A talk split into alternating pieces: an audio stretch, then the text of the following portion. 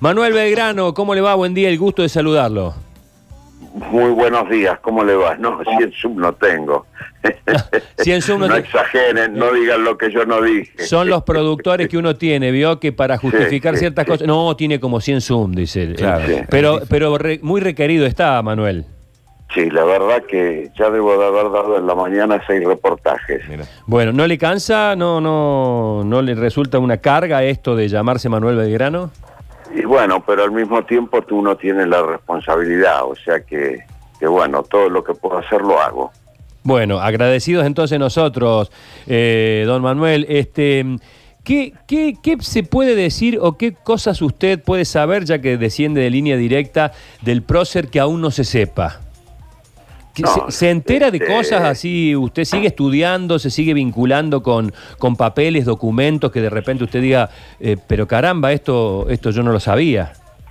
No, sí, permanentemente, pero la historia de Belgrano fue siempre muy, muy pública muy investigada.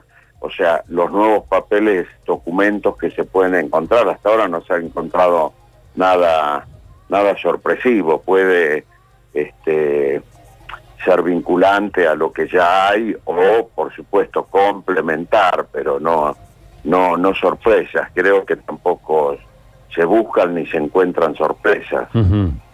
Ya no. Ya, Ya no, ya no. Ujú. Ahí está muy relevado archivos provinciales, este, nacionales. Ahora, si hay algo, en, digamos, en manos privadas, sumamente importante y que no haya salido a la luz, bueno, pero me parece raro. Eh, o sea que sí. de parte mía creo que puedo decir de, de, de que está todo a la luz eh, hoy en día. Eh, ¿Usted la, la, la línea de su descendencia por qué rama viene? Por Manuela Mónica. Ujú. Por Manuela Mónica y la hija de Manuela Mónica se casó con Juan Carlos Belgrano, que era un primo, y ahí se recuperó el, El el apellido. Claro. por decirlo de alguna forma. Sí. Y, y- y digamos de, de descendencia directa que hoy respeten el linaje, ¿son muchos? Sí, sí, no sé, no le diría, no sé decirle cuántos, pero sí, somos unos cuantos, sí. Eh, ya son generaciones que se vienen abriendo, por supuesto, y hay, hay, hay, hay sí, por supuesto, hay, hay unos cuantos.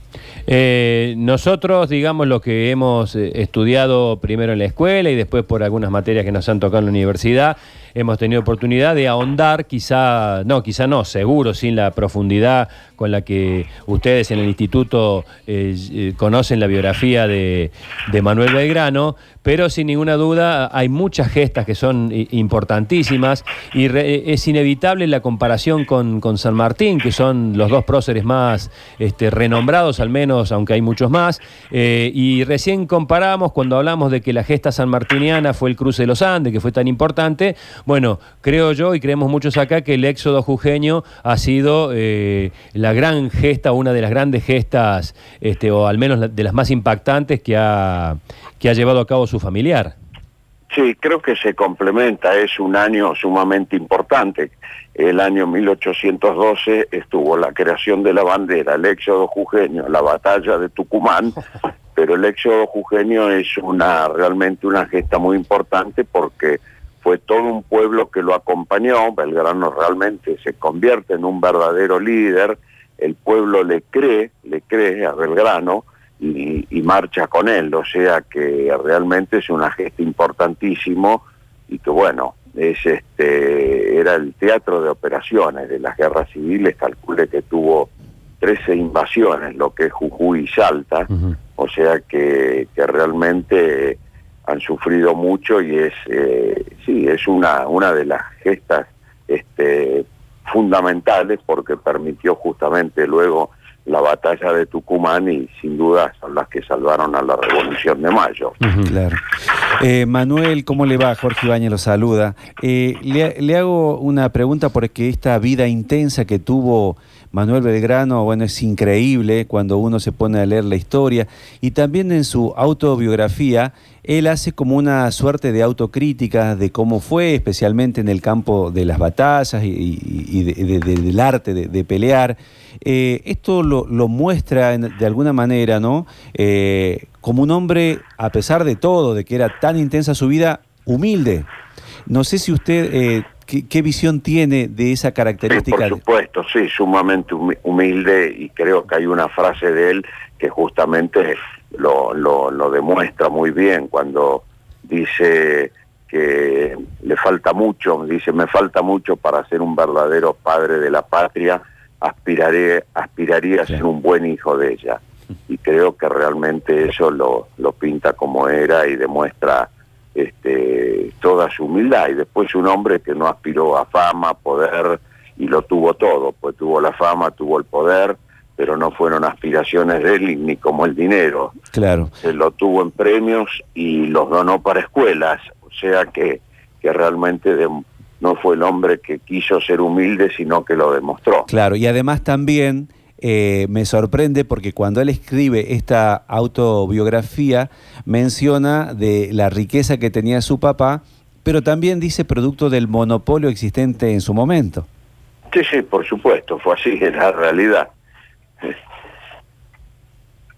Hola. Sí, eh, sí, sí, sí. No, pensaba Sí, que iba... Fue una, fue una realidad, pero bueno, fue una realidad de la época, o sea que era, en ese momento era una práctica, una práctica normal, o sea que, que, bueno, hoy uno lo ve con ojos de hoy o como lo vio él cuando eh, viene de España y bueno, realmente era algo que realmente sorprendía y que podía ser de otra forma. Claro, claro, claro. Y usted sabe que por ahí nosotros, decía Sergio recién, que venimos de una formación en, en la cual San Martín era como el gran prócer, pero últimamente ha sido, no sé si reivindicado, porque siempre, al- desde que él estuvo, eh, siempre fue reconocido, pero me parece que ahora es como que eh, Manuel Belgrano se ha transformado más todavía, se ha agrandado su figura, producto de que se iluminan estas cosas de la vida, de, de- de su trascendencia en su participación por la lucha de la independencia.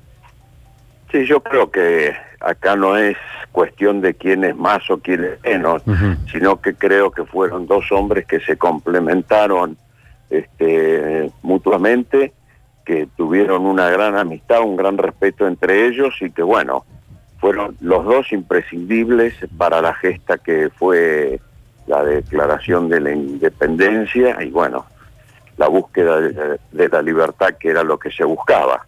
O sea, creo que fueron justamente los dos grandes hombres que necesitó nuestra patria y por suerte los tuvo. Manuel, en este año eh, belgraniano, eh, de los 200 y los 250 años de que se cumplen aniversarios, eh, ustedes del Instituto Belgraniano, ¿qué podía re- podría recomendar como lectura? Que usted diga, miren, los que quieran conocer bien la historia de Manuel Belgrano, vayan por este lado o busquen tal autor.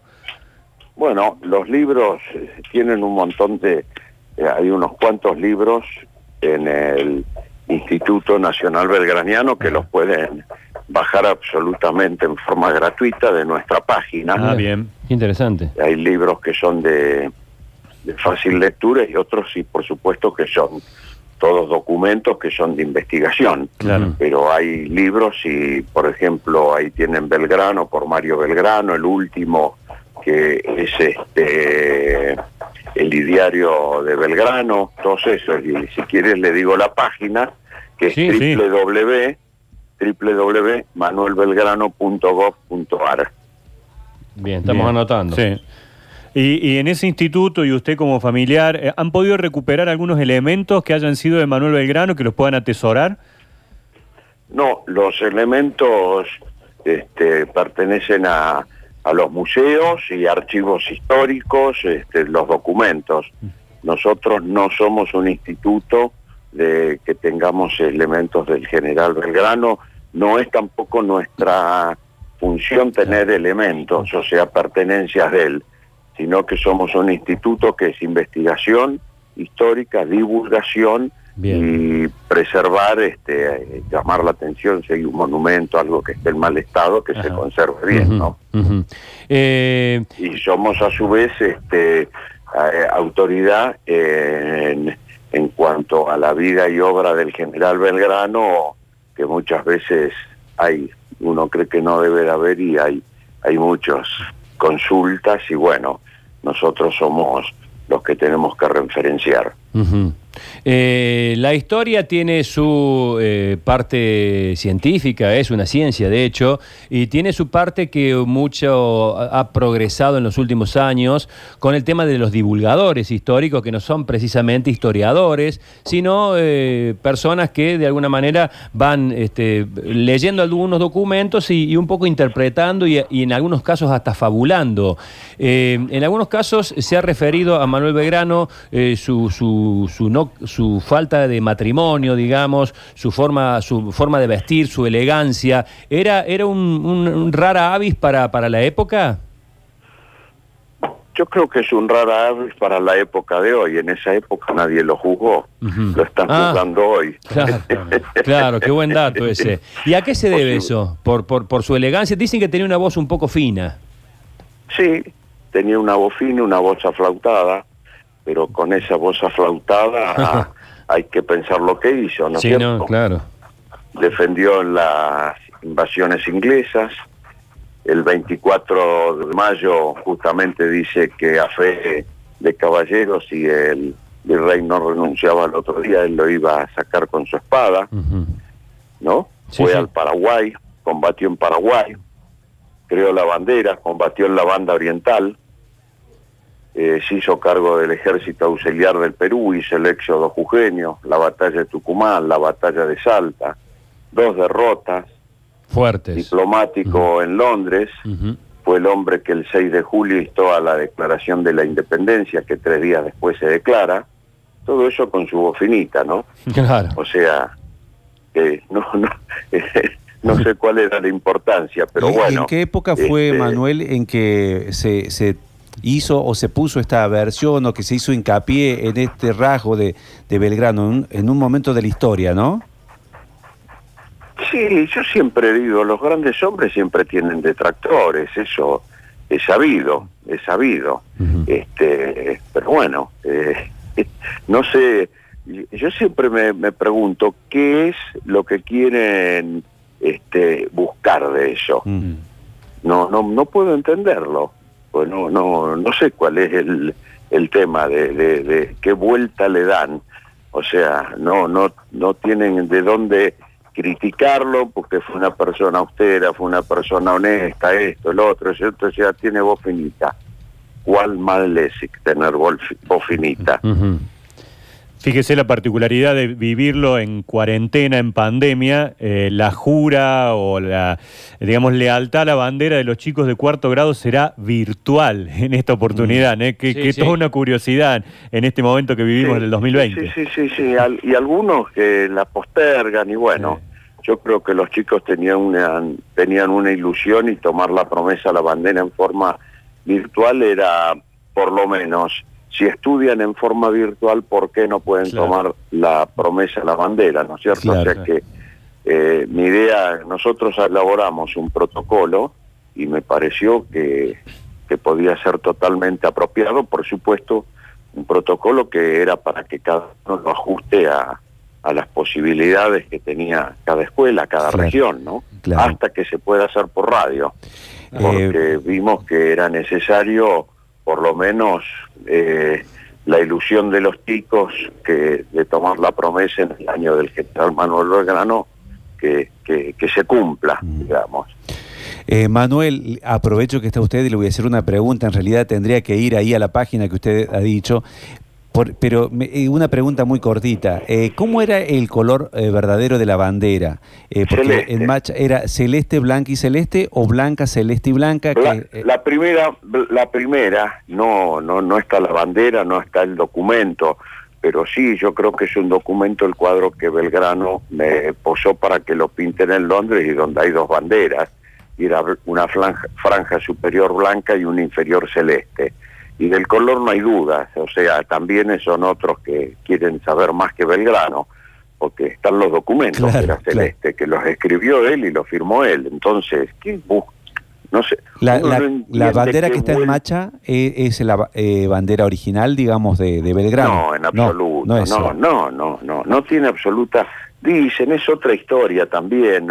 eh, la bandera de Belgrano que la iba a mandar a esconder en Macha, eh, Mm. es una una, una, una historia que realmente es tan, tan rebuscada. Ah, no es oficial eso. No, que- en absol- no, no, Ah, yo no bien. digo que no sean patrias, han sido banderas seguramente de, de regimientos que han quedado en el campo claro. de batalla, lo decía, pero no, no la bandera mayor. La bandera mayor Belgrano la trajo y se la dejó a San Martín, eso Claro. es muy claro, están las cartas que lo dice.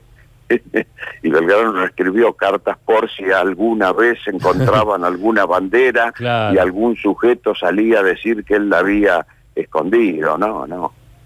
Este, realmente eso está demostrado, está dictaminado por la Academia Nacional de la Historia, por el Instituto Nacional Belgramiano, de hace años, de hace años.